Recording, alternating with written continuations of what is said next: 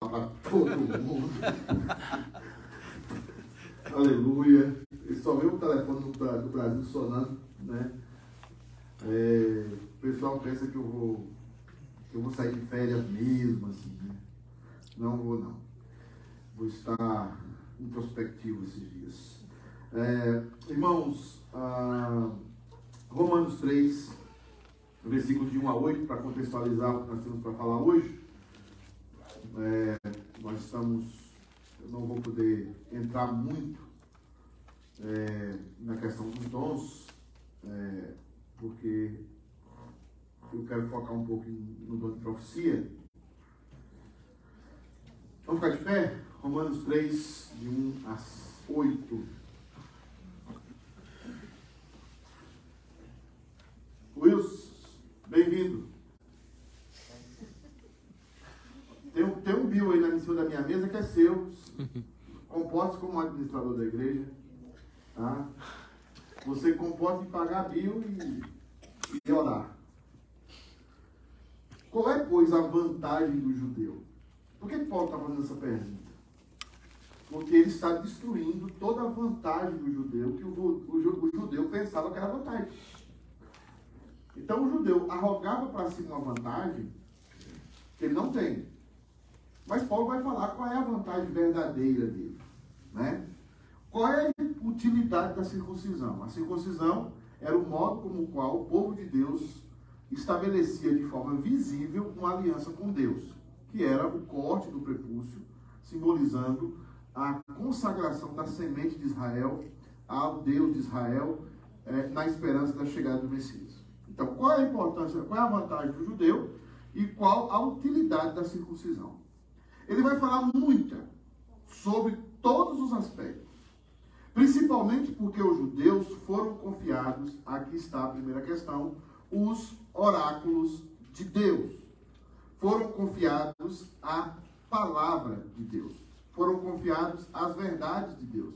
Os segredos de Deus foram confiados aos judeus. Qual é a função então do judeu? Que foi confiada a palavra de Deus a ele. Olha a importância aqui da palavra na nossa leitura inicial. Tá? Qual é a importância do judeu? Dele ser judeu? Não. Dele ser uma pessoa superior às outras? Não a importância dele é muito grande. Qual é a importância? Eles foram os guardiães da palavra de Deus. E é isso que nós devemos ter no nosso coração uma imensa alegria por isso. E daí? Se alguns não creram, a incredulidade deles virá desfazer a fidelidade de Deus, porque o judeu só se torna alguém importante, só se torna alguém relevante quando ele crê, como nós também cremos. Mas muitos não creram. Mas aqueles que não creram não invalidaram a palavra de Deus, porque aqueles que creram foram destinados a isso. De maneira nenhuma, seja Deus verdadeiro e mentiroso todo homem, segundo está escrito, para serem justificados nas tuas palavras e venhas a vencer quando fores julgado. Mas se a nossa injustiça traz a lume a justiça de Deus, que diremos? Porventura será Deus injusto por aplicar a sua ira? Falo como homem. Certo que não. Do contrário, como julgará Deus o mundo? E se por causa da minha mentira fica em relevo a verdade de Deus para a sua glória, porque sou eu ainda condenado como pecador? E por que não dizemos, como alguns caluniosamente afirmam que o fazemos? Pratiquemos males para que venham bens? A condenação destes é justa. O judeu já tinha esse dilema, essa dialética, né? de achar Deus sabe tudo, Deus criou todas as coisas, então se eu estou pecando é porque Deus está mandando eu pecar. E eu não tenho culpa sobre esse pecado. Já existia essa problemática no judaísmo. E Paulo está dizendo que não. Se você peca, é você que peca. E você será condenado. E Deus vai condenar você. Porque a palavra de Deus é justa.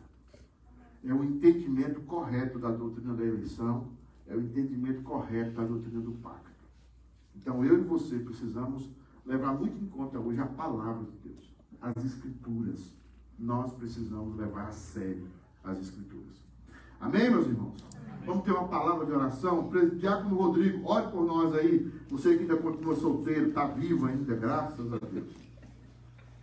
Senhor, nosso Deus e Pai, viemos em nome de Jesus colocar diante do Senhor, Pai, as nossas vidas, agradecer, Pai, porque o Senhor nos trouxe sãos e salvos, Pai, dessa tempestade que está lá fora, Pai. Abençoe aqueles que ainda estão a caminho. Deus, viemos em nome de Jesus, Pai, a pedir, Pai, que o Senhor nos dê entendimento, Pai, e sabedoria, Deus amado, para colocar diante do Senhor as nossas petições, Deus. E coloque, Pai, nos nossos corações, Pai, cada dia mais o desejo, Pai, de estar de joelhos, Pai, rogando ao Senhor, Pai, por misericórdia, porque sabemos que o nosso coração, Pai, ele é pecador, Deus, então que possamos ter os nossos olhos fitados no Senhor, Deus. Amém. eu te peço, Pai, em nome do teu Filho amado Jesus. Amém. Amém. Adoremos ao Senhor com dois cânticos com o grupo de louvor cover. Irmãos, boa noite. É, a palavra do Senhor diz assim em Romanos 10: Se você confessar com a sua boca que Jesus é o Senhor e crer em seu coração que Deus o ressuscitou dentre os mortos, será salvo. Amém. Pois com o coração se crer para a justiça e com a boca se confessa para a salvação. Agora nós possamos confessar a Deus com nossos lábios, porque Ele vive, nós podemos crer no amanhã. Nós podemos crer que Ele é a graça redentora sobre nós. Amém? Glória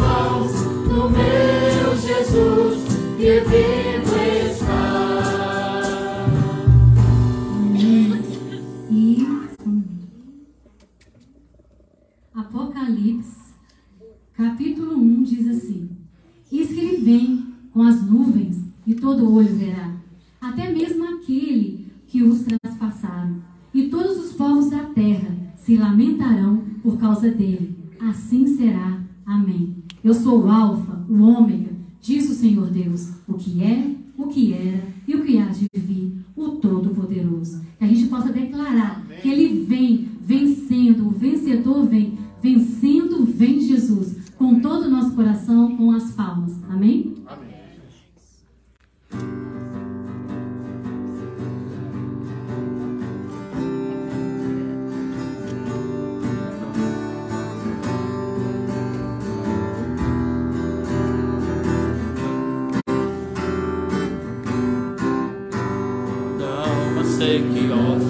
A voz do Salvador, eis que logo reconhece ser Jesus o seu Senhor. Mas se eu me levantasse e mostrar algum valor,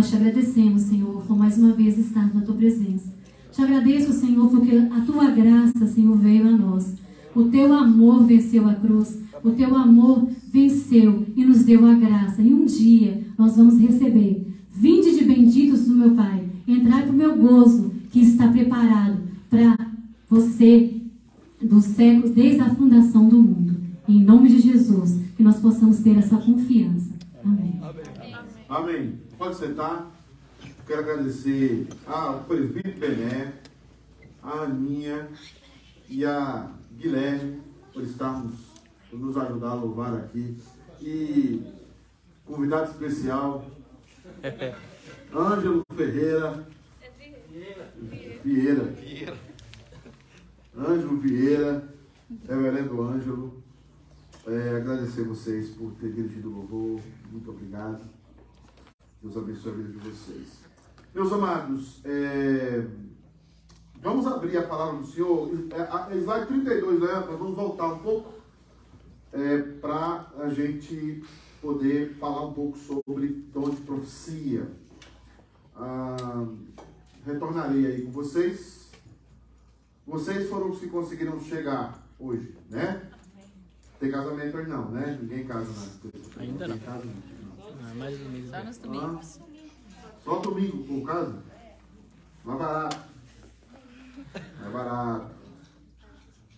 Eu vou casar eu vou voltar a casar com a Fabiana no sábado. Leandro, vamos lá? Tem problema?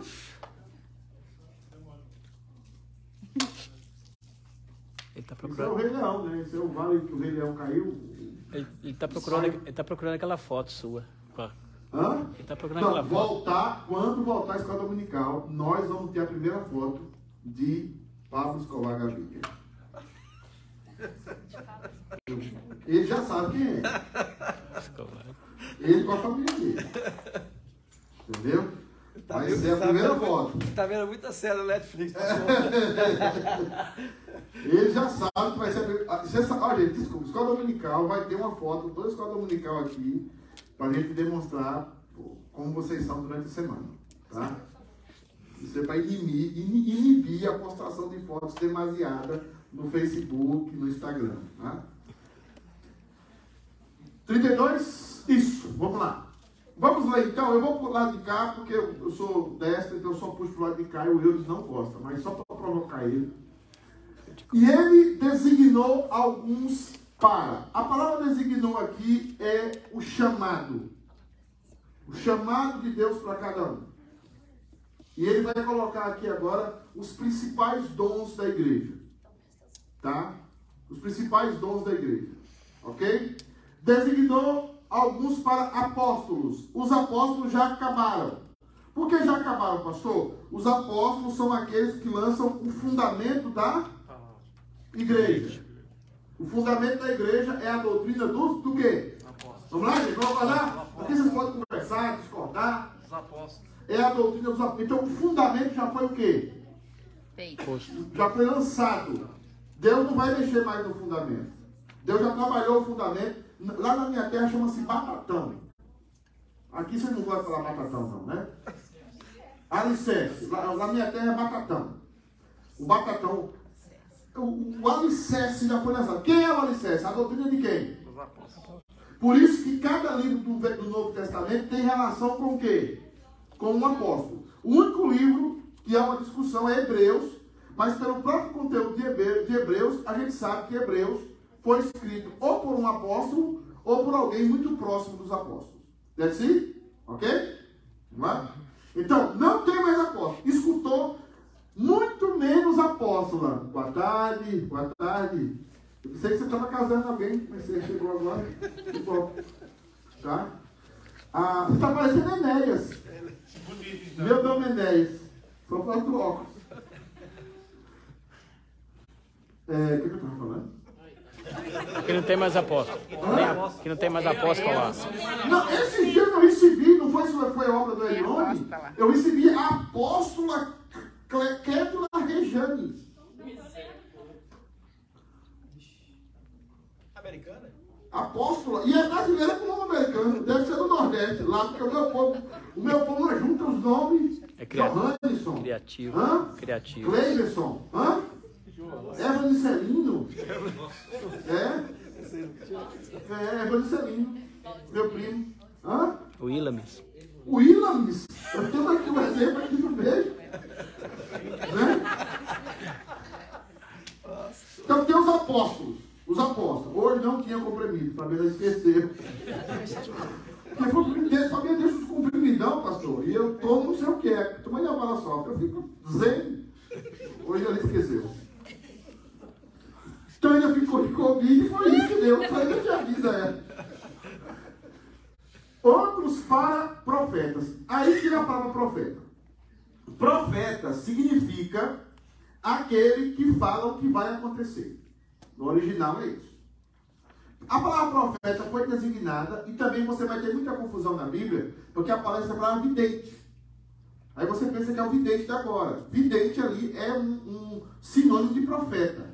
Profeta era aquele que sabia o que ia acontecer. E por saber o que ia acontecer, foi designado aquele que falava as palavras de Deus. Por isso você vai ver no, no Velho Testamento a prova de que alguém estava falando por Deus é que se ele falasse, devia o quê? Devia acontecer. Se não acontecesse, ele devia ser o quê? Ele devia ser morto.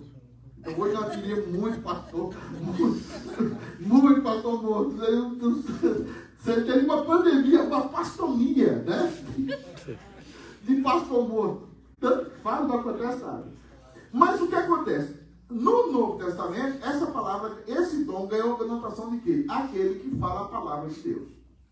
Na nova aliança, é aquele que explica o fundamento dos apóstolos. É aquele que anuncia o fundamento dos apóstolos. É aquele que anuncia Cristo.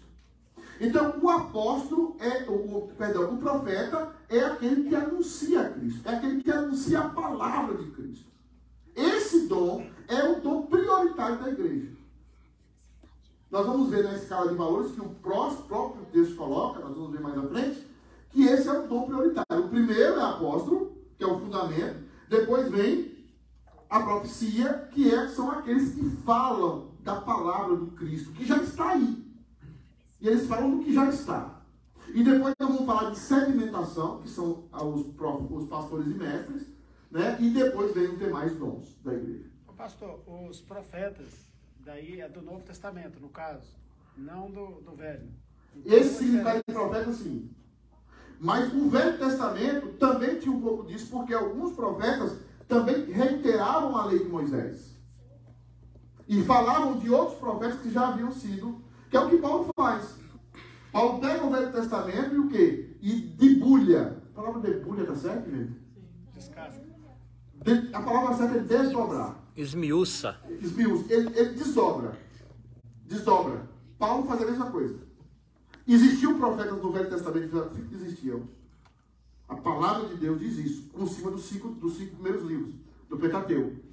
Então, o profeta do Velho Testamento também era alguém que anunciava o que já estava, mas ele também falava de coisas novas. E tá? o profeta do Velho Testamento sabia o que, que ele estava falando quando ele escrevia? Sim, mas alguns casos, alguns casos, o, o, a licença apostólica, essa é a palavra técnica, faz com que os apóstolos pensassem textos e falassem dele o que eles quisessem. Não era aquilo que era para falar na época, mas o apóstolo pega o texto, pinça e fala, esse texto fala isso. Acabou. Aí você vai olhar lá, não, não está falando isso, mas a licença apostólica falia, falava, fazia eles terem essa capacidade. Que é uma coisa que nós não temos mais. Pinça um texto lá e traz ele para o Novo Testamento e diz, ele diz isso. Inclusive aquele texto que você leu no começo aqui de Romanos, eu não sei se ele se aplica, mas parece que, aliás, Paulo inverte, né? Ele cita o Salmo, sim. o verso invertido, parece. Sim, sim, sim. Tem outros textos que não me vem à cabeça agora, mas que faz essa questão. Nós vamos ver isso mais à frente, que ele faz, ele pinça o texto, que não tem nada a ver, e coloca um significado do texto que ele quer colocar. Porque é a licença apostólica. Ele tinha capacidade para isso. Nós não temos. Paulo podia fazer isso, Pedro podia fazer isso, mas nós não podemos fazer isso. Tá? Eles citam até livros que não eram canônicos. Mas eles tinham a licença apostólica para isso. Nós não temos a licença apostólica para isso. Tá? Então vamos lá. Nós temos profetas, que é o que nós vamos ver hoje. Outros para evangelistas, pessoas que saíram por aí pregando o evangelho, que pode também ser chamado de apóstolo, mas não é apóstolo fundamental. O que é um apóstolo fundamental? Vou dar a diferença. Ronaldo Lindório é chamado apóstolo é chamado de evangelista prioritário, o primário. Mas ele não é o quê? Ele, ele é apóstolo, mas ele não é apóstolo fundamental. Entenda? A palavra fundamental aqui é técnica, não é a palavra fundamental. É a palavra de fundamento. Entendeu? Ele, ele, ele, ele foi no, nos. Como é o nome do, do povo que ele foi lá? Concombas. Os cocombas. Pregou a palavra, ele foi um apóstolo. Ele foi enviado lá. Porque a palavra apóstolo também significa enviado. enviado. Ele foi lá enviado, pregou a palavra, foi o primeiro a pregar, foi o evangelista, mas depois vieram pastores que foram formados de lá, profetas locais que foram formados de lá, e agora trabalha em cima daquele fundamento que ele lançou. Ok? Você ia falar, Tiago? Não, eu acho que você explicou. Ah, você só teria é, recebido o título de apóstolo porque foi o primeiro.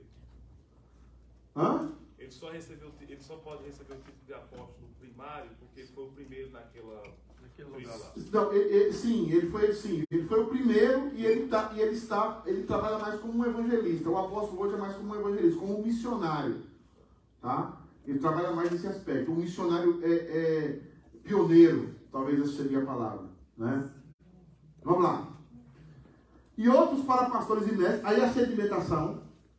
Por isso que o pastor trabalha com sedimentação, tá? Ele sedimenta o que já existe. O pastor não inventa. Vou repetir isso. Pastor não inventa. É a ideia da gente contar a velha história. É a ideia da gente viver a velha história. Né? A gente pregar o que está aí, não inventar. Por isso que no começo de Romanos, o que é que Paulo vai falar? O evangelho pregado pelos profetas. E, pelo, e, e, no, no, do, dos profetas e, e do Pentateuco ele vai falar que o evangelho não é uma invenção da cabeça dele, o evangelho vem lá de trás. Então, nos primeiros versículos de Romanos, ele falando sobre isso. Então, o pastor tem que ter esse espírito. O pastor não vai inventar uma coisa nova. Gente, eu encontrei aqui, eu, isso, isso tinha muito, muito na década de 70 e 80. Pastores que inventaram a, a, a, uma coisa nova. Teve aqui, aqui perto da gente, aqui em Toronto, a bênção de Toronto, pastores que faziam o povo rir. O povo ria, ria e caía de rir. Depois veio a onda daquele do cai-cai. Pessoas, pessoas que caíam. Dente de ouro. Pessoa, pessoa que tem dente de ouro. Eu podia ter uns 50 agora. Comprava a casa, equalizava minhas contas. Tá tudo certo. Me emprestava um pouco ainda. Comprava um tempo pra nós. E eu já tenho uma boca grande, já falei, meu cabelo, bota mais, Senhor. Ainda bem que você ganhou. Você falou que compraria um templo para a igreja. Qual é? Se sua intenção fosse melhor, talvez você ganhado. Então você tem uma série de situações, a gente ri, mas você tem uma série de situações que é invenção. Agora, não perca isso de vista. O diabo faz sinais. Isso a gente precisa entender. Né? Precisa entender isso. Tá? Ele vai conversar com isso mais pra frente. Bené. Qual a diferença entre prodígios e sinais? Não, é, é, é uma adjetivação que a gente chama. Prodígio e sinal é a mesma coisa. Prodígio é algo que não seja comum, algo que não é normal. Sinais é, alguém, é algo que sinaliza para alguma coisa. Então, prodígio e sinais era a ideia de coisas incomuns que sinalizavam para Cristo. Coisas incomuns que projetavam para Cristo. Nós já falamos sobre isso aqui antes, que os dons de milagre, o que, é que eles faziam? Nas nossas primeiras aulas aqui. Eles apontavam para onde? Para Jesus Cristo. Não apontava para a pessoa que estava fazendo o milagre, mas apontava para Jesus Cristo. E O dia os sinais agora, atualmente, ou só no fim? eu já falei para vocês também que aqueles locais que ainda não tem a palavra completa, aparecem sinais extraordinários. Mas quando a Bíblia chega completa, full, full que chama? Full Bible. Não aquela, o amor é o dom Full supremo, Bible. já viu aquele? Melhor. Não. Quando a Bíblia chega full, geralmente esses sinais tendem a diminuir. Não que eles desaparecem, eles continuam existindo de acordo com a soberania de Deus. Mas eles não são mais necessários nem servem mais como muleta. Ok? Ah, qual é a finalidade disso? Nós falamos um pouco também semana passada. Preparar os santos para a obra o quê? Então qual é a função de um pastor? É pegar o Eudes, é pegar Maria, é pegar é, é, Ricarda e fazer com que eles realizam, realizem a obra deles. Por isso não pode ter ninguém separado do corpo. Você está nesse corpo aqui, você é membro dessa igreja, você precisa trabalhar junto com a igreja, não em paralelo com a igreja. Você trabalha junto aqui. Ó. E aí o que, é que acontece? O ministério pastoral da igreja, que não é só do pastor Pedro, é do conselho da igreja, ele vai ter que trabalhar para quê? Para preparar você para você exercer o seu ministério. Por isso que a reforma protestante lutou tanto para entender o quê? Que todos nós somos o quê? Sacerdotes. O quê? Sacerdotes. Eu pensei que era Maria que ia falar, que era você não. Talvez já falou. Nos... Re, é, é, no para ver o quê? Nós somos o sacerdócio Real. real. Então você precisa exercer o seu ministério. Por que, que eu forço tanto você exercer o seu ministério? Por que, que eu forço tanto você passar vergonha? Porque você precisa exercer o seu ministério. Agora, pode ser uma forçação do pastor? Pode. O pastor é humano, vai errar. Mas uma das, das, das implicações da Bíblia é que ninguém na igreja fique na igreja por ficar. Eu agora vou dar um tempo. Tem igreja que faz isso, não tem? A safadeza, né? O movimento de safadeza da igreja. Né? MSI, né? Movimento de safadeza da igreja. Eu. Falei isso com o Iraci, falei isso com eu, falei isso com outros presbíteros. Não existe tempo. Se você tem um ministério da igreja e dá um tempo, vai, vai vir pau sobre a sua cabeça. Você pode ter certeza. Isso é bíblico. Não sei qual é, não sei como é. Mas você tem um chamado de Deus. E você está roubando a igreja. O dom que você tem é de quem? De Deus. de Deus. Aí eu não estou falando se você tiver um problema de doença, um problema. ah, é, é, é, é, ah, caiu da escada, como eu caiu do, do, do- daquele landscape, caiu, né? Não sei, dessa, desse tamanho, caiu, machucou o joelho, né? Nesses dias queria se suicidar, rasgou a mão, tudo bem. Mas se você. Se você tem um problema físico ou um problema de doença, você quer uma licença, não estou falando disso. Mas mesmo assim, doente no hospital, não quer, você continua exercendo o seu ministério. A ideia é exercer o ministério. Então, qual é a ideia dos pastores? Qual é a ideia do ministério da igreja? Fazer com que cada crente exerça o quê? Seu ministério. Preparar cada um para o seu ministério. Então, quando eu falo ao Caldeiro, vai lá e passa o programa. Ah, pastor, não tem ninguém. Ah, pastor, é pouca gente que vê. Ah, né? Vai ficar gravado, Caldeiro. Vai ficar, se uma pessoa for salva pelo seu programa, valeu o seu programa. Tem programa que tem 200 mil milhões de audiência, mas não salva uma pessoa. Talvez lá no céu você vai surpreender. Nossa, Claudete, galardão. Aí tem uns 50 anos para trazer seu galardão. Ah, mas o que foi? Não. Você foi usada. Serviu com fidelidade. Porque o ministério nosso não tem nada a ver com números. Não tem nada a ver com, com, com, com multidão. Tem a ver com fidelidade. Noé pegou, pregou 120 anos. Quantas pessoas se converteram? A família foi obrigada, né? O pessoal da Assembleia. Noé da Assembleia de Deus. Vamos todo mundo para a arca. De gravata. Rapaz, o senhor está falando que vai chover para a arca. Vai, menino, caminha. Não pregou ninguém, 120 anos. E você mede o ministério do seu marido, mede o ministério, a escola dominical, a classe dele, o que ele está fazendo, você mede ele pela multidão de convertidos. Não meça por isso. Meça pela fidelidade. Está sendo fiel? É isso, é isso que Deus vai cobrar. O que se requer dos dispenseiros da graça é que eles sejam encontrados? Tá? A palavra do dicionário é para que o corpo de Cristo seja edificado, Jesus Cristo seja glorificado, Jesus Cristo seja exercido na sua integridade, com todos os dons serem exercidos na igreja, não um corpo mutilado. Porque eu já falei aqui, se só tem pregação, está errado. Se só tem louvor, está errado. Se só tem oração, está errado. Tem que haver um equilíbrio na igreja. Mas tem gente que é mais dada a estudo.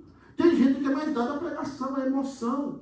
Tem gente que é mais dada ao louvor. Tem gente que é mais dada à evangelização. Tem gente que é mais dada à oração. É isso que o corpo de Cristo sendo edificado nos traz equilíbrio. Entendeu? O Arione não é muito de orar, não, mas a Selma puxa ele. Fala, vamos orar, irmão. A Selma não é muito sair por aí falando do evangelho, não, mas o Arione é. Aí o que acontece? A Selma e o Erione equilibram-se. E é aí o corpo de Cristo. O seu corpo só existe porque ele tem um equilíbrio químico. E é isso, igreja. Eu não vou ser igual a Ricarda, eu não vou ser igual a Elias. eu não vou ser igual ao pastor Ângelo. Nós vamos ser diferentes justamente para que o corpo de Cristo, na diversidade, seja edificado. Todo mundo pensa a mesma coisa. Todo mundo só pensa em oração. Aí não tem pregação, não tem louvor, é de manhã e meia de noite orando. Aí é um desequilíbrio. Aí tem uns que só pensam em louvor. Eu fui para uma igreja uma vez que o louvor durou uma hora e meia. E o pior é quando engancha o disco, né? Antigamente tinha um disco de vinil, né? Alguns engancham, né? Poderoso Deus. pô. Lá nas 50 vezes o cara já está com os dedos descascados do violão. Poderoso Deus. Então engasga o louvor. É um desequilíbrio. Então nós temos que equilibrar. Tem que ter louvor? Tem. Tem que ter oração? Tem. Tem que ter jejum? Tem. Tem que ter lazer? Tem. Tem que ter todo o equilíbrio do corpo de Cristo. Porque se desequilibrar qualquer área, já não está mais representando o corpo de Cristo de forma como se deve. Até que todos alcancemos o quê? A unidade, já falei sobre isso, da fé. A unidade, já falei. É permitido sair em penca? É. Pode sair em penca? Pode. Pastor nunca foi contra sair em penca. Mas unidade na igreja não tem a ver com pessoas que são íntimas. Você pode ter seus amigos deve ter, não abra sua casa, sua vida para todo mundo, não. Senão você vira um besta. Uma égua, desculpa a expressão baiana, já pedi licença várias vezes. Tem um povo que chega novo aqui, quando eu falo, você é uma égua, o povo fica descanalizado, né? O pastor uh, animalfóbico, né? Não, gente, é só uma expressão para dizer assim, não seja tolo, não seja bobo. Tá? Não seja bobo. Então, é, é, é, não abra sua vida para todo mundo. Não, não, você tem que ter os seus amigos íntimos. Isso é normal, isso é bom, isso é maravilhoso. E não obrigue o outro a ser você ser amigo íntimo dele, porque aí você tem um problema emocional. Tem gente que não consegue compartilhar duas amizades. Eu tive que trabalhar com uma mulher uma vez, essa mulher sofreu. Quando eu cheguei na igreja, ela, queria, ela ia lá em casa, ela tal. Quando eu cheguei um dia, a mulher estava fazendo comida para mim, mais Fabiana.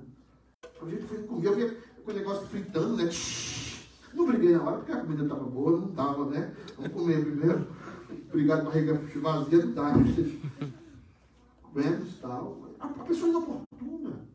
A pessoa está forçando o processo. As, as amizades fluem, as amizades são naturais.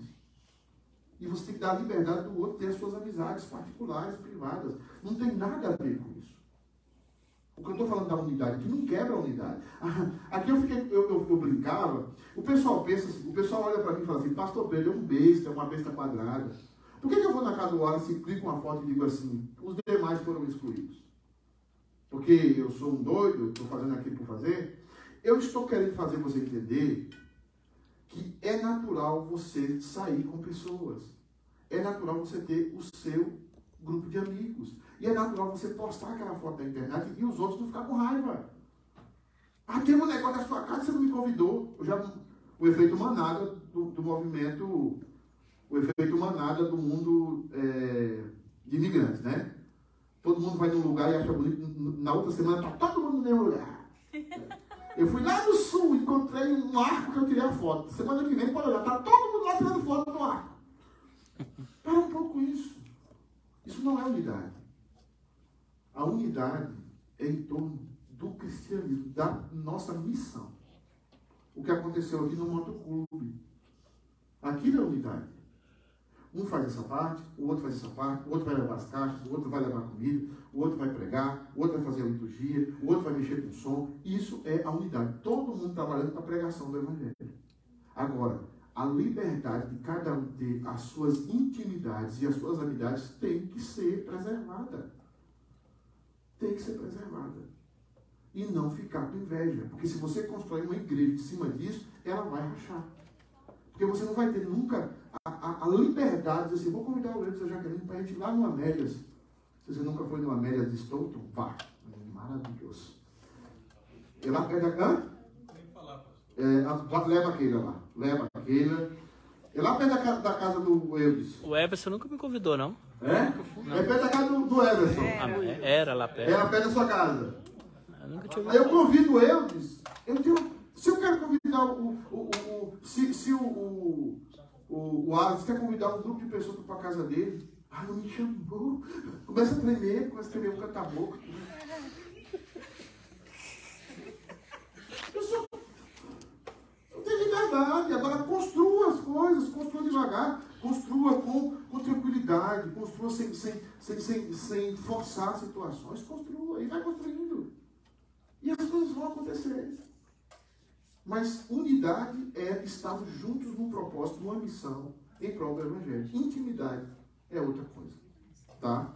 E, tenha, e por favor, tenham consciência tranquila de reunir as pessoas que são íntimas da sua casa e não sentir a consciência né? É, tem que convidar o pastor, né? Você só pode convidar o pastor, mas não precisa fazer é, é carneiro, não precisa fazer farofa, farofa não precisa cuscuz, não precisa fazer nada disso. Bobó de não, não.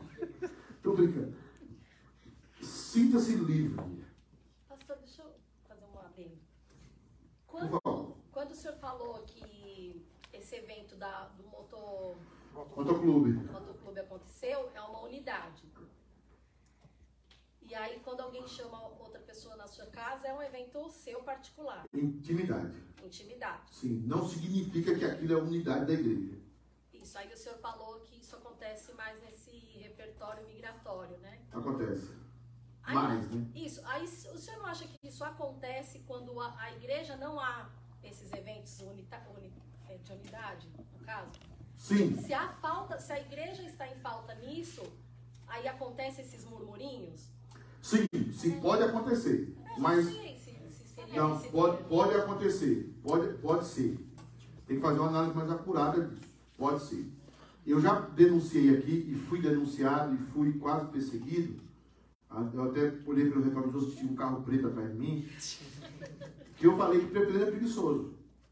E é o defeito do preteriano. Que era o defeito do judeu. Que é a grande implicação da doutrina da eleição. O mau entendimento da doutrina da eleição e da predestinação faz a igreja ser uma igreja preguiçosa.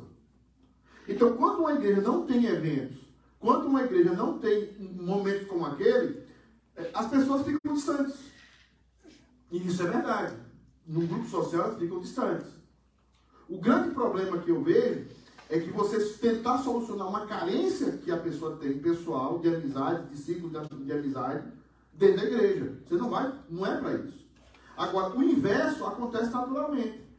Se a gente começa a ter atividades boas, atividades legais, atividades que vão trabalhar a unidade, um trabalha de um lado, você, oh, rapaz, esse, esse culto do motoclube eu trabalhei com o Cleitinho, eu trabalhei com o Rodrigo, um cara legal. É igual esses vídeos do Instagram, que a mulher chega e fala, gente, tô começando a conversar com meu marido. Essa pandemia, cara, legal ele. Uhum. Né? Então, às vezes você olha para a cara da Helena fechada, parecendo que ela vai querer destruir o mundo, né? Mal humor, sem tomar café. Só aí você dá uma xícara de café para Helena, aqueles café do, do Starbucks para ela, ela fica maravilhosa. Então, você vê a pessoa, às vezes não cria, mas eu não posso suprir a sua carência emocional dentro da igreja. Isso não é unidade. Mas o inverso, sim, você está falando. Você vai gerando é, contatos, você vai gerando afinidades dentro do processo. Agora, não queira ser amigo de todo mundo e ser íntimo de todo mundo. Não existe isso. Porque aí você vai abrir a sua casa. Jesus era íntimo de três, quatro. E aí você abre a sua casa, aí começam as amizades, aí, as, os amigos. Os amigos. É, porque tem, tem amizades que infelizmente não, não procedem para o bem. Quando eu era seminarista, assim. Eu, eu via sempre esse negócio na igreja, eu era seminarista e eu lembro de uma irmã que tinha muitas amigas e estava com um problema no casamento. Aí contava para amigos pessoal dela. A amigos pessoal dela tinha outros amigos, mais amigos do que ela. E contava para outra amiga, amigos. A outra amiga contra amigos. E isso foi para o conselho. E os dois eram presbíteros. E o conselho falou, olha, olha eu, eu quero pedir oração pelo irmão fulano, que não, a mulher dele, eles não estão tendo vida íntima. Daí eu deu do conselho. E ele, como? Porque começa esses, esses amigos, amigos, amigos. É, lá no Brasil chamava. É, porque você só pode colocar coisas íntimas suas. Você já comeu um quilo de sal com aquela pessoa. Você, já, você vai, aí todos nós temos necessidade de desabafar, de, de conversar, encontrar pessoas. É, mas isso é um perigo para a igreja. Então, essa minha pessoa que foi na minha casa, que fritou na minha casa a comida, e que eu encontrei ela lá, que, que ela, ela não conseguia compartilhar a minha amizade e da Fabiana com outras pessoas da igreja. Você não pode ser amigo de outra pessoa. Ela já pega aqui, ela já pega assim, se ela, Ricardo estava lá na casa de Dulce, olha, olha a comida, olha. Hum, aí acorda o marido, e o marido está lá assistindo o um jogo e acorda, vamos por aqui, ó. Você foi convidar? Falar com você? Hum? E com o telefone assim. Vamos parar com isso, né?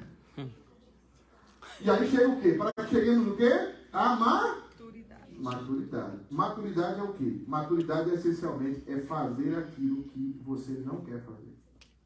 Eu quero que você entenda isso. O que é maturidade, pastor Pedro?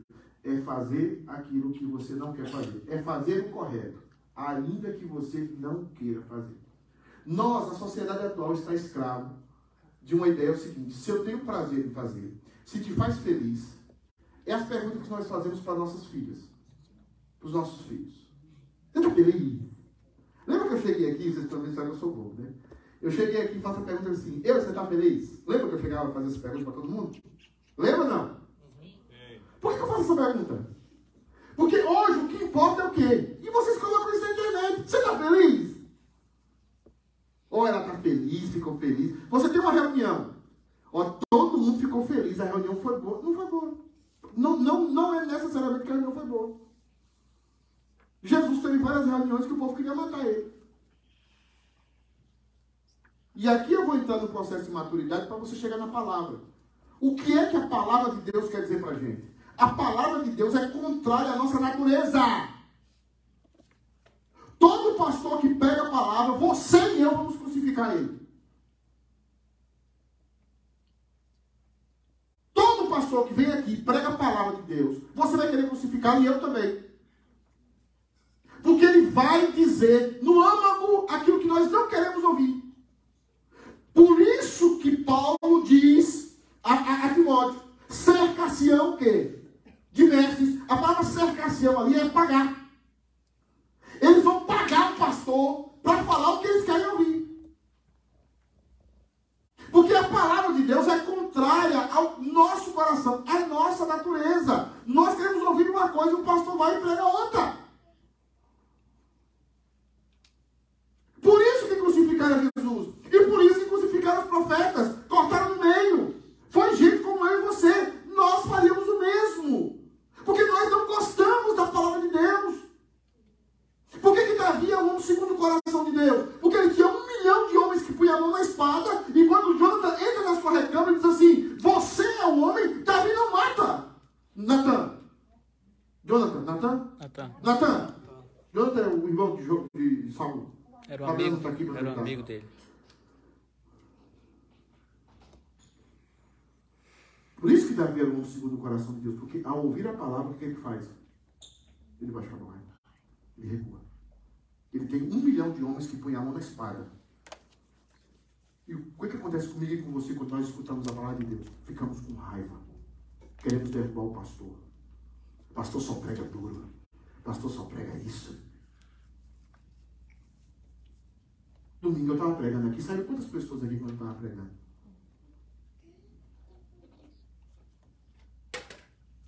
Agora, se eu botasse um coraçãozinho aqui. Por isso que o ministério, aí nós vamos apontar para a maturidade. O que é a maturidade? O que é um carvalho? É alguém que está se alimentando da palavra de Deus. Por que, que os homens vão matar os profetas nos últimos tempos? Por que, que a igreja será perseguida? Porque as pessoas não querem ouvir o quê? É verdade. Essa semana a igreja colocou aí, em Medford, um letreiro. Uhum. O que aconteceu com essa igreja? É protesto na protesto na frente da igreja. Mas vamos, o que, que aconteceu quando. Que aconteceu com Sodoma e Gomorra? Quando os anjos foram lá. Eles queriam o quê? Queriam, nós não queremos a virgem das vossas filhas. Porque o sexo natural é antinatural para a nossa natureza caída. O sexo natural é antinatural para a nossa natureza caída mulheres virgens belíssimas, que seria natural para um homem desejá-las. Nós não queremos, nós queremos os homens. A aparência dos, dos anjos eram de homens. É o que nós queremos, é o que nós. Você está criando seu filho do mesmo jeito. Eu mandei um vídeo, porque eu penso, quando eu falo isso aqui na frente da igreja, o povo isso é mentira do pastor, é exagero. Eu mandei um vídeo na internet. A filha queria que a mãe fosse a cachorrinha dela. E ela botou, ó, a coleirinha na mãe e a mãe andou no, no de cachorrinha. Tá lá, não. Tá lá no meu vídeo, no meu Facebook, vai lá. Mandei pro Pulim, eu mais Pulim tão fechado aqui. Acelera, Pulim. Então, então assim, é o que nós estamos fazendo com nossos filhos. Nós estamos vivendo a vida da, da nossa vida pelos nossos filhos. Estamos criando verdadeiro, que é a próxima geração, a geração do Apocalipse. A geração que não suporta ouvir um não. Eu mudo de cidade por causa de uma filha. Eu mudo de cidade por causa de um filho. Isso você, é um louco. Você está você, você tá, tá doido. Eu de igreja porque nessa minha filha não se adaptou. Você está criando um monstro. E é a próxima geração mesmo. Está feliz? Você se sente bem? O mundo é assim? A vida é assim? A maturidade é quando eu sei que eu tenho que fazer o certo. Eu lembro da minha mãe disso. Minha mãe, aleijada dos dois pés, nunca tratou como eu. Diretora de escola. 5 horas da manhã, de pé. Uma vez eu estava chegando da festa, minha mãe estava acordando para ir trabalhar. Eu falei, ah, mãe, senhora vai dormir não? Senhora nunca falta. E ela fala, meu filho, eu quero dormir. Não é um problema de querer. É um problema do que é certo. O que é que é certo? O certo é ir trabalhar. O certo é pagar as contas. Eu não quero. Eu não quero. Mas eu tenho que fazer. Isso é maturidade. E a igreja precisa. Jesus queria ir para a cruz? Qual foram as últimas palavras de Jesus do seu ministério antes de chegar ao Sinédrio? Pai, Se possível. se possível o quê? Mas não seja como eu quero. Olha aí o exemplo máximo de maturidade. Eu não quero. A pessoa chega, às vezes a pessoa chega para mim e quer encontrar um pastor cool. Pastor, o senhor está bem? Eu não, também não. Pastor, a casa de Deus, aqui o senhor queria vir igreja? Eu não. Queria assistir o Flamengo, mas o Fabiano não deixa de vocês. Pastor, eu, eu sou, eu sou o que? Um robô? Eu sou o que? Um super crente? Vou chegar aqui com as asas? A gente precisa ser a gente. Agora a gente precisa enfrentar a gente e vencer a gente. E eu vou fazer o quê? Eu vou fazer o que tem que ser feito. E não o que eu quero. E é isso que a palavra de Deus vai nos rinconar. A palavra rinconar significa o seguinte: ela vai nos apertar. Pode passar, Leandro. E é por isso é, que nós temos os elementos essenciais da igreja. Passa rápido aí, Leandro, porque, gente, é só quando eu voltar de férias agora. Sumiu. Sim.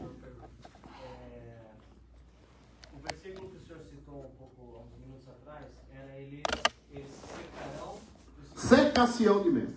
que eles significa que eles vão pagar, né? Vamos pagar. Outro dia nós estávamos falando na escola dominical sobre essa questão, será que é, essa teologia da prosperidade, ela não é o, o próprio crente que está buscando as pessoas? Tá Sim, buscando- sim. Que são criados pelo. Você, quando você vai numa igreja pentecostal ou numa igreja, numa igreja neopentecostal, comunidade, você vê um monte de pessoas babando em cima de um pastor, o pecado aí não é do pastor. É como no Brasil. Você achar que o problema é Lula, você achar que o problema é Bolsonaro, você achar que o problema são os políticos. Onde nascem os políticos? Abraham Kuyper, ou Kuyper, no livro Ca- Calvinista, hã? Kuyper. Abra- Abraão Kuyper, ele vai dizer exatamente pra, o que a igreja tem que fazer. A igreja tem que fornecer bons cidadãos para a sociedade. O que, que a igreja fornece para a sociedade? O que, que a igreja faz nos, nos pequenos locais? O que, que nós fazemos lá na nossa cidade?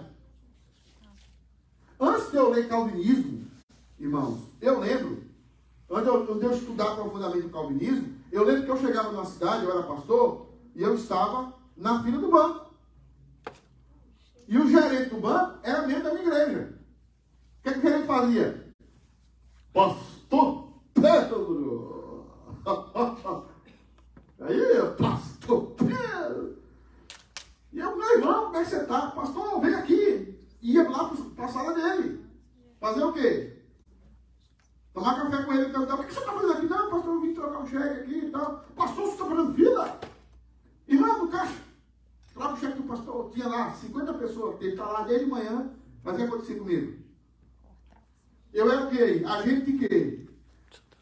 De corrupção. E nós fazemos isso. Nós contaminamos os Estados Unidos com isso. Qual é a maneira de eu ter uma praia aqui nos Estados Unidos, né? Para mim conseguir aí uma coisa. Para mim conseguir uma... Não é isso que nós fazemos? Não é isso que nós brasileiros fazemos? E o culpado são os políticos. Eles são os ladrões. Eles vieram de Marte? Foi da quarta Centauro? Nasceram no nosso meio. Vivem e vieram de nós. Lula é um produto nosso.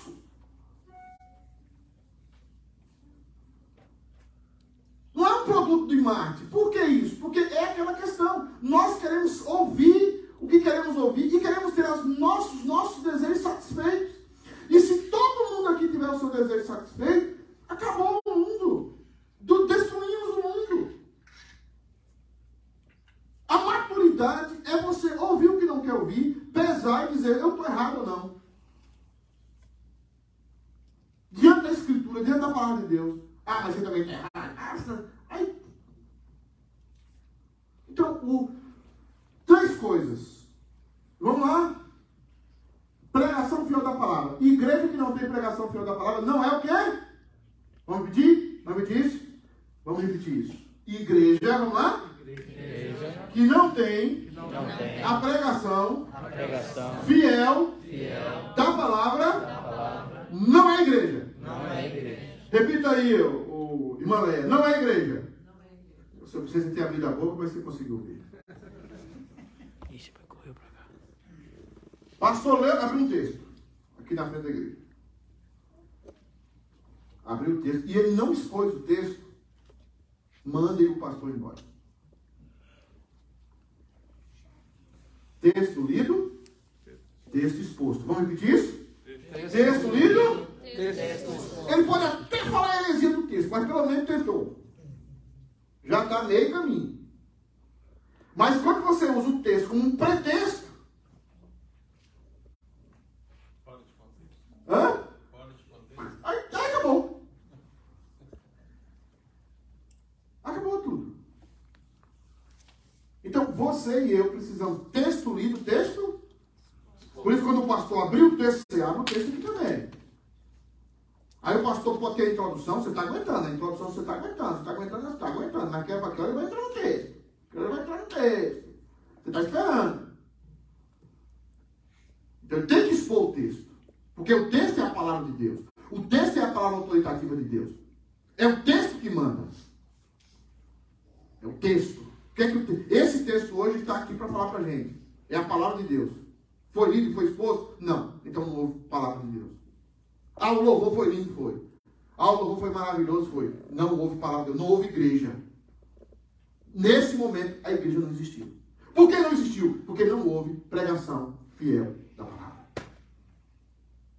Por isso que o púlpito aqui, ó, simbolicamente, ele está onde? Sim. Onde é que é a igreja católica? Do lado de cima da coluna.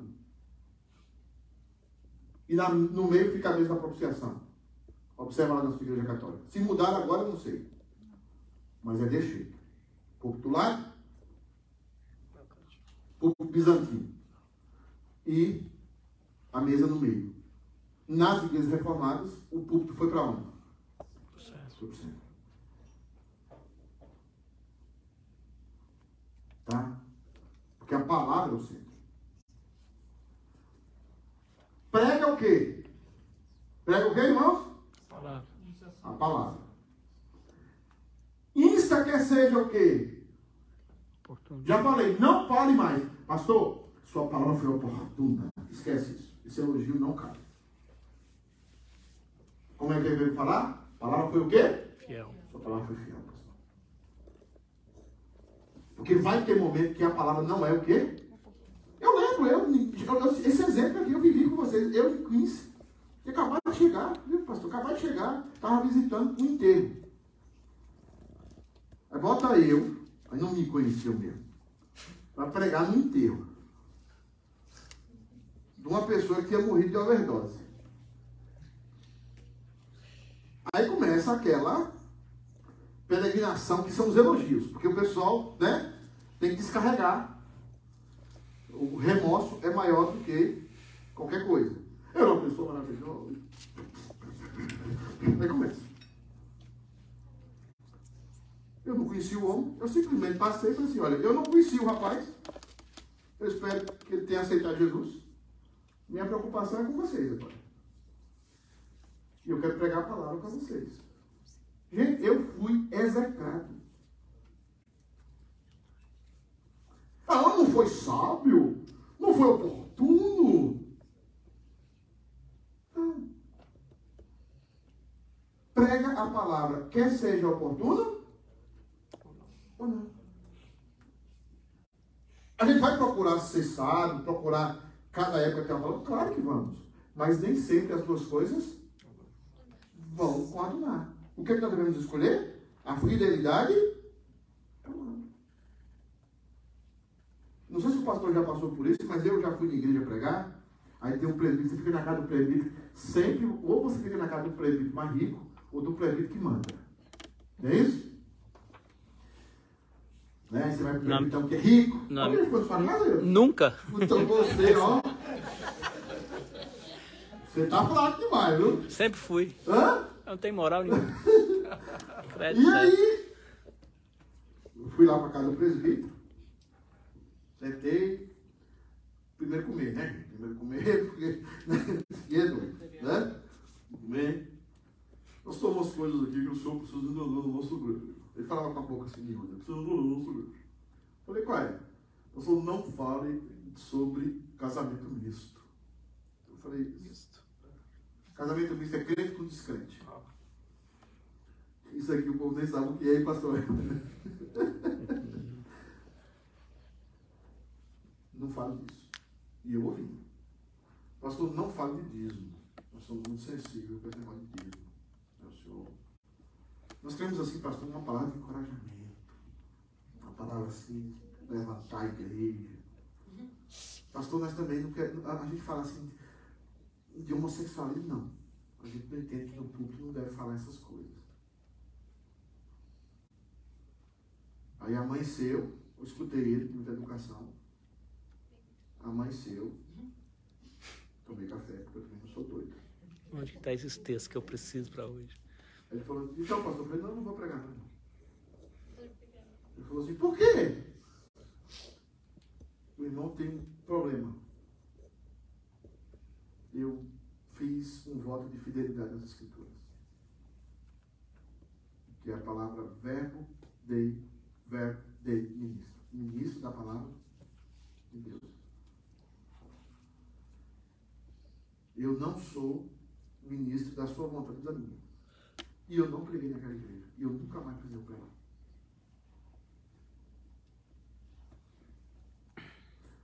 Nós temos que escolher. A Escritura prega a palavra. Timóteo era um jovem. Timóteo se sentia oprimido. Timóteo se sentia menor. Timóteo sentia que não tinha autoridade. E Paulo está dizendo para ele: prega a palavra. Prega a palavra. Sim. A decisão de não ter pregado na igreja foi porque o senhor estava debaixo da autoridade do, do, do presbítero? Por que, que não podia continuar a pregar a palavra? Porque eu não queria causar maior confusão dentro da igreja. Maior escândalo. Talvez hoje eu pregaria e falaria tudo e causaria o problema. Na época eu entendi que eu não podia causar um problema dentro da igreja. Porque quando você chega numa igreja como essa, você tem os caciques aqui. Você tem, aqui você tem. Aí você vai estar. Por que, que eu vou sendo odiado? Porque eu não vou abrindo mão de pregar o que eu tenho que pregar para vocês. Eu posso ser amigo do Deus tanto que eu quiser. Eu vou pregar para ele o que eu tenho que pregar. Mas o pastor, geralmente, ele vai se acomodando.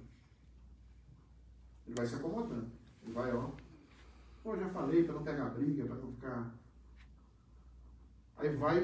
Eu não, eu vou usando um sistema, e vocês não perceberam isso ainda, que é o sistema do fogo, botar rã no fogo e você é fogo lento. Membresia da igreja. Já estabelecemos que é assim. Já estabelecemos aqui que os oficiais só estão na igreja, precisam justificar suas faltas. Aí eu vou apertando. Eu vou apertando. Agora, eu vou sair de férias e vou levar a membresia da igreja. O conselho sabe isso, eu pedi a lista de membros da igreja. Provavelmente o conselho vai votar, muita gente aí que desaparece, não, não, não fala, porque não, não vem. Tchau. Nós não estamos atrás de números. Nós não estamos atrás de números. Eu não vou desistir. Eu comecei um projeto agora com casais. É dois anos. Quando nós começamos com os homens aqui, todo mundo vai desistir, vai acabar, vai. Não. Se há um princípio que nós temos que obedecer, se nós vamos começar, nós vamos o quê? Terminar. Vamos terminar. Vai ficar uma pessoa? Vai, mas terminou. Então, nós temos um grupo aqui de oficiais da igreja. Todo dia eu observo quem vem e quem não vem. Quem avisou, quem não avisou. Tudo isso está sendo preparado para relatório. Porque a igreja precisa ser levada a sério. O diaconato, o episcopado, o, episcopado, o presbiterato, as funções, todas as coisas da igreja. Mas o problema é que nós pastores vamos o quê? Vamos nos a, vamos negociando a palavra. Vamos negociando as amizades. Para não perder a amizade. Pastor, mas voltando na parte lá que o senhor estava na. Sim, senhor. Presbítero, a casa do presbítero. Esse é meu telefone. Ah. Caso ali, o senhor teve a sua decisão ali de Foi. pregar, ou o senhor orou e Deus falou no seu coração? A gente ora, não ora muito não, porque pastor preteriano não ora muito não. Mas no caso ali, esse no caso não foi enviado ali que a igreja precisava de escutar, Deus ia falar através do senhor. Não, eu sei, mas você tem uma coisa na igreja que é hierarquia. Precisa ser obedecida.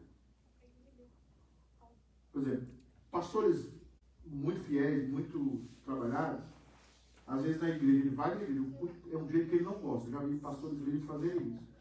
No meio do culto, acaba o culto, quando passa a palavra do pastor, o pastor vai dizer, então vamos orar e vamos terminar o culto.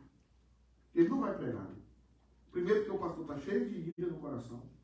Se ele pregar, ele vai. Ele pode ferir a ovelha é, é, mais frágil. A ovelha que está começando. E pode trazer um escândalo para a igreja. Então, geralmente, é melhor não fazer. Agora, o gesto de você não fazer deixa uma marca. Deixa uma, uma, uma lição, deixa uma pregação. Pastor vai dizer, aqui a liderança precisa aprender algo mais. Aqui precisa. Teve um pastor recentemente que ficou na casa do irmão, foi aqui nos Estados Unidos, ficou na casa do irmão, ele ia lá para se pregar, e o, e o, o presbítero mais importante falou assim, aqui o senhor não prega, não prega contra o homossexualismo, porque o meu filho vive com outro homem. E ele, o marido do meu filho é um jeito muito cool. Ele não pegou. Então, e aí, ele passou uma mensagem? Passou. Porque aquelas pessoas foram privadas da palavra de Deus. Sim. Mas tem uma liderança que representa elas. E eles vão sofrer por causa daquela liderança. Agora, se é presbitério, se eu estou sendo enviado pelo presbitério lá, minha filha acabou. Aí, se o presbitério fala, vai lá e prega, chega lá e encontra, todo mundo sai da igreja enquanto vai pregando, glória para mim. Se eu estou pregando o texto bíblico, saiu todo mundo, glória a Deus. Né? Tive o meu momento de glória, meus 15 minutos de fama né, no céu. Só deve ser isso também. Alguém levantou a mão aqui? Sim. É, quando, voltando nesse presbítero aí, só para entender. Quando o senhor vai pregar, o senhor já não está preparado o que o senhor vai já, falar? Já. E nesse caso aí, o tema que o senhor ia pregar era um desses três? Sim, não era só isso, era pior. Porque quando você vê o cara falar isso, ele está falando de coisas que para mim são, são banais. Mas eu não sou um pregador, eu não sou um pacifista. E eu sei disso. E eu preciso melhorar isso, preciso orar, mas eu não sou um pacifista. Deus, Deus não me fez um, um, um, pastor que vai chegar aqui, tem pastor biblicamente que chega e, e, bota todo mundo debaixo das asas, dá um cheiro em todo mundo. E é bíblico, e não é infiel à palavra. Tem pastor? Tem. Mas eu não sou isso. Então, o do que ele falou ali, os princípios que ele estava, que, que ele estava, que ele estava alencando, o que eu ia falar, que era o texto de, de Isaías, meu Deus. Mas se não tivesse nada. Eu, eu lembro, eu lembro do pastor Ricardo. O pastor Ricardo é um pastor muito amável. O pastor Ricardo resolveu é, pregar duro. E o pastor Ricardo uma vez falou: seus putos e suas putas. Foi terrível igreja. Mas, mas é, no ano ele estava certo.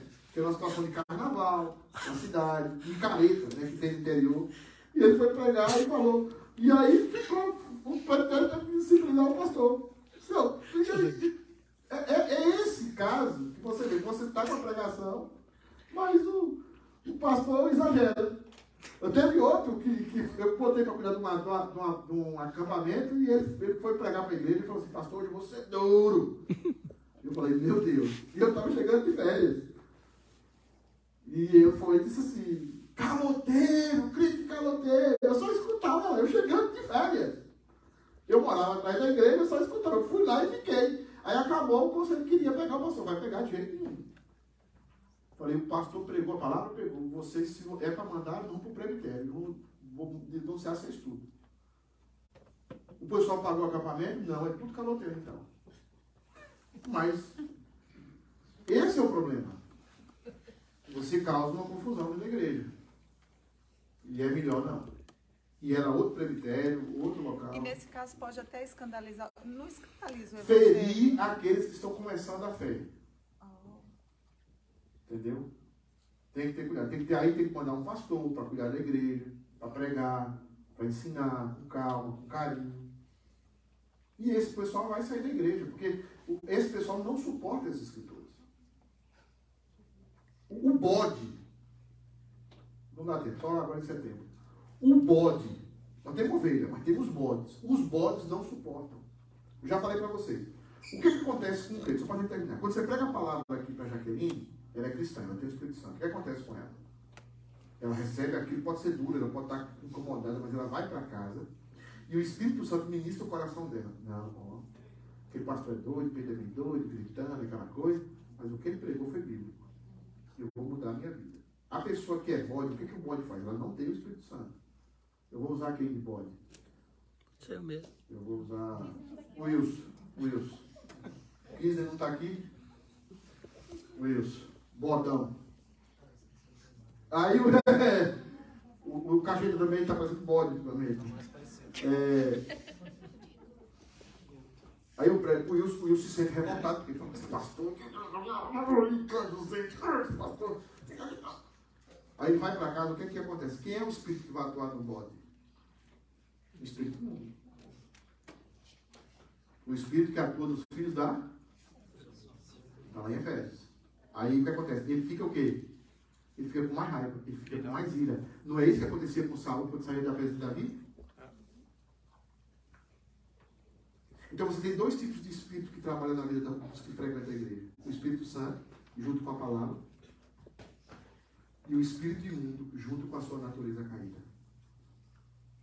Quando você sai do culto, o espírito imundo se alia à sua natureza caída, se alimenta do seu calcanhar, se alimenta da sua carne e diz para você: olha, pastor Pedro, que pastor ignorante, que pastor arrogante, que pastor é isso, que pastor é aquilo. Tem que arrumar um jeito de derrubar esse pastor, tem que arrumar um jeito de ter esse pastor dali, tem que arrumar. Como é que um homem está daquele jeito? Eu me senti violentada, eu, atacado, atacada. Está ali, o espírito imundo está ali. O outro vai dizer assim, peraí, ele é doido, ele tem uma maneira de precisa melhorar mesmo.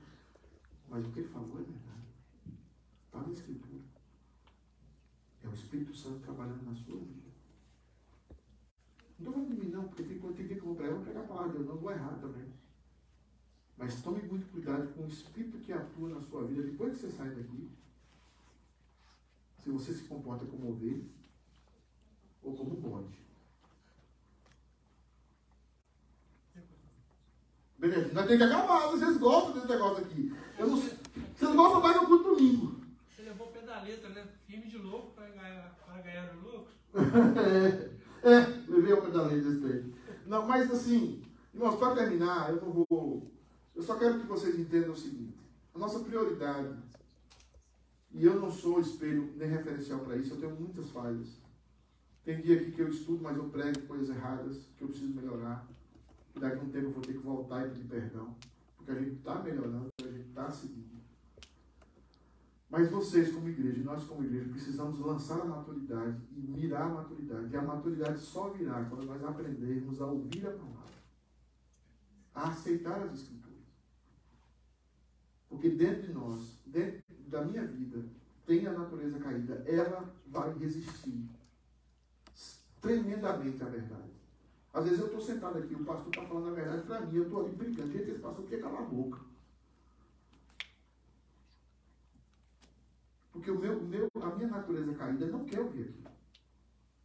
Mas é só aquilo que traz cura minha alma. O profeta diz: A palavra me foi amarga ao paladar, mas sarou o meu corpo. Às vezes o engano é doce ao paladar, mas traz problemas no seu intestino, na sua vida. Então é muito melhor. Remédio bom, como os antigos falavam, né? Remédio bom é remédio amargo. Às vezes, às vezes nós precisamos disso. Então, concentre-se nisso para a gente voltar a falar sobre o profeta. Vai ter as características que eu vou usar o Eudes como expiatório, vou usar o Bené, vou, Wilson não, vou usar é, Enéas da igreja, que é o As, né? Vou usar essa turma aí, vou usar a Thaís, vou usar tudo. Eu vou ter liberdade, vou usar. Se você achar que eu estou lhe atacando, que eu estou lhe humilhando, entendeu? Você me fala que eu paro. Tá? Não tem problema nenhum. Eu faço isso também para o pessoal acordar, para o pessoal não ficar muito, muito chato, muito só monótono, oscilar na voz, oscilar nos comportamentos para a gente manter. Já são quase nove horas, vamos ficar de pé.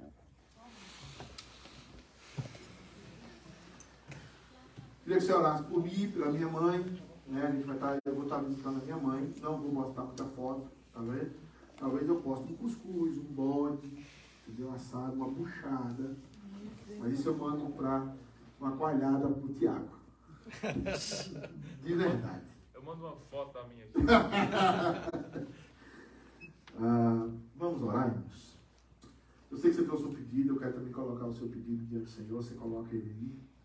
Mas hoje nós falamos mais da palavra, né? E firmes, venham próxima semana, aqueles que não estiverem viajando, os que vão viajar de penca, se cuidem para eu não fazer culto do perdão quando eu voltar, entendeu? Então, cuidem-se, tá? Que vão sair com a família também, cuidem-se. Sobretudo, glorifiquem a Jesus Cristo. Seu Deus, obrigado, Pai, por esses irmãos que estão aqui hoje. Obrigado pela tua igreja. Obrigado pelo teu amor. Nós somos pequenos e miseráveis. Nós somos um grupo que. Nós somos pessoas que, se o Senhor não tivesse alcançado, nós não estaríamos aqui, provavelmente não estaríamos, talvez, nem vivos. Mas o Senhor nos alcançou. A tua graça e o teu amor veio sobre as nossas vidas. Por isso, Deus, visita-nos. Ajuda-nos. Nós precisamos do Senhor. Precisamos do Senhor para fazer aquilo que é certo. Precisamos do Senhor para fazer, Deus amado, aquilo que nos exige a maturidade cristã. Pai amado, nem tudo que queremos, nem tudo que temos prazer é o correto. Nos ensina a fazer o certo, ainda que traga dano, ainda que traga problemas. Mas nos ensina a ser fiéis ao Senhor, apesar de tudo. Amém. Deus amado, obrigado por cada família aqui. Obrigado, Deus amado, por cada irmão que veio aqui. Oramos pelas missões da igreja, oramos para que o Senhor levante missionários, pessoas para sustentar. Oramos pelas famílias, para que o Senhor nos cuide como maridos, esposas, filhos. Deus amado, que o Senhor nos ajude a ser homens e mulheres de Deus, que amam o próximo, que acolhe com amor, acolhe a todos, acolhe aqueles que pensam diferente, aqueles que pensam é, com situações diferentes, com um pensamento diferente. Deus amado, nós queremos acolher, sem negociar a verdade, mas nós queremos acolher, queremos amar. Queremos, Deus amado, fazer como o Senhor fez conosco. Abençoa, dá-nos uma semana na tua presença. Em nome de Jesus. Amém. Amém.